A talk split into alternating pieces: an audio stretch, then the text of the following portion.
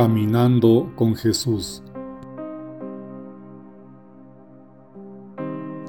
Es bueno dar gracias al Señor, cantar tu nombre, oh Altísimo, anunciar en la mañana tu amor, tu fidelidad durante las noches, en la lira de diez cuerdas y con el arpa, con melodías y arias de cítara. Señor, me alegro con tus acciones, me regocijo en las obras de tus manos. Cuán grandes son tus obras, Señor, y cuán profundos son tus pensamientos. El necio no puede conocerlos, el necio es incapaz de penetrarlos.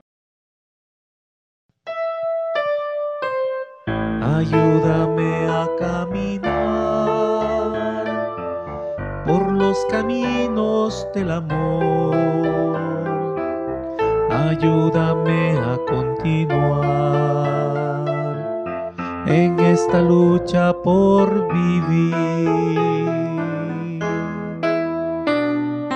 Quédate Señor conmigo, quédate en mi corazón, quédate que soy tu amigo, quédate Señor en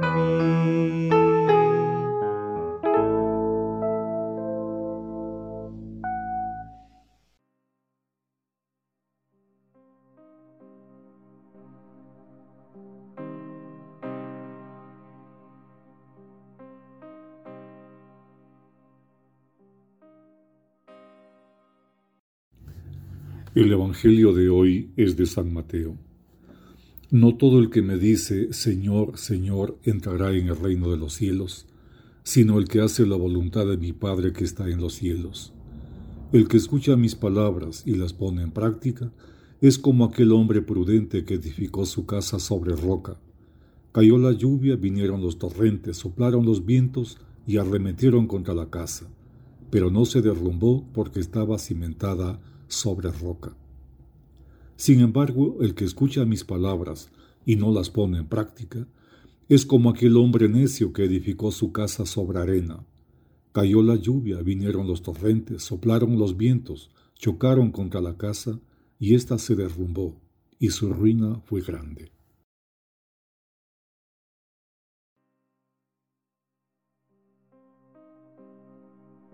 La metáfora empleada por Jesús me parece la más eficaz que se pueda pensar para expresar la sabiduría cristiana que hace del creyente un hombre plenamente humano, probado en su humanidad, por el valor no sólo de escuchar la palabra, sino también de ponerla en práctica en lo concreto de la vida. Sí, no una vida cualquiera, sino la que indica la palabra de la Biblia, sobre todo el Evangelio de Jesús.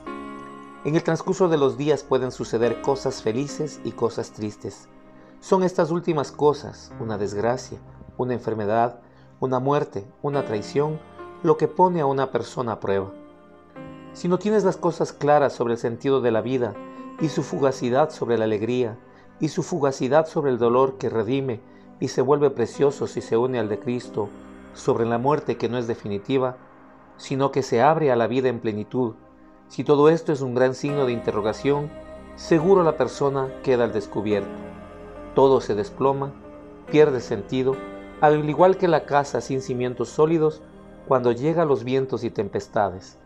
Construye tu casa, construyete a ti mismo sobre cimientos sólidos.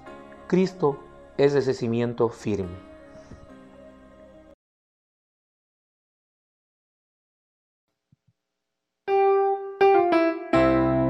Eres madre muy sencilla, criatura del Señor, Virgen pobre, madre mía, llena de gracia y amor.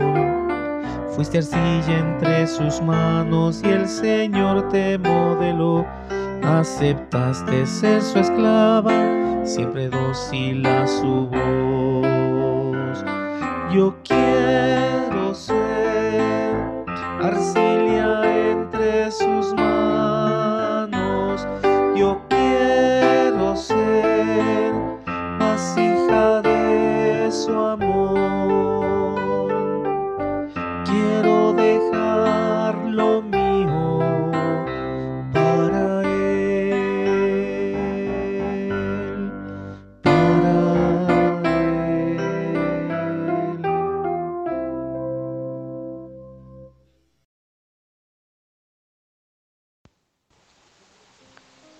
Oh Espíritu Santo, ven en auxilio de mi debilidad y enséñame a orar. Sin ti, Espíritu del Padre, no sé qué debo pedir ni cómo pedirlo, pero tú mismo vienes en mi rescate y oras al Padre por mí, con suspiros que ninguna palabra puede expresar. Oh Espíritu de Dios, Tú conoces mi corazón. Ora en mí como el Padre quiere. Oh Espíritu Santo, ven en ayuda de mi debilidad y enséñame a orar. Amén.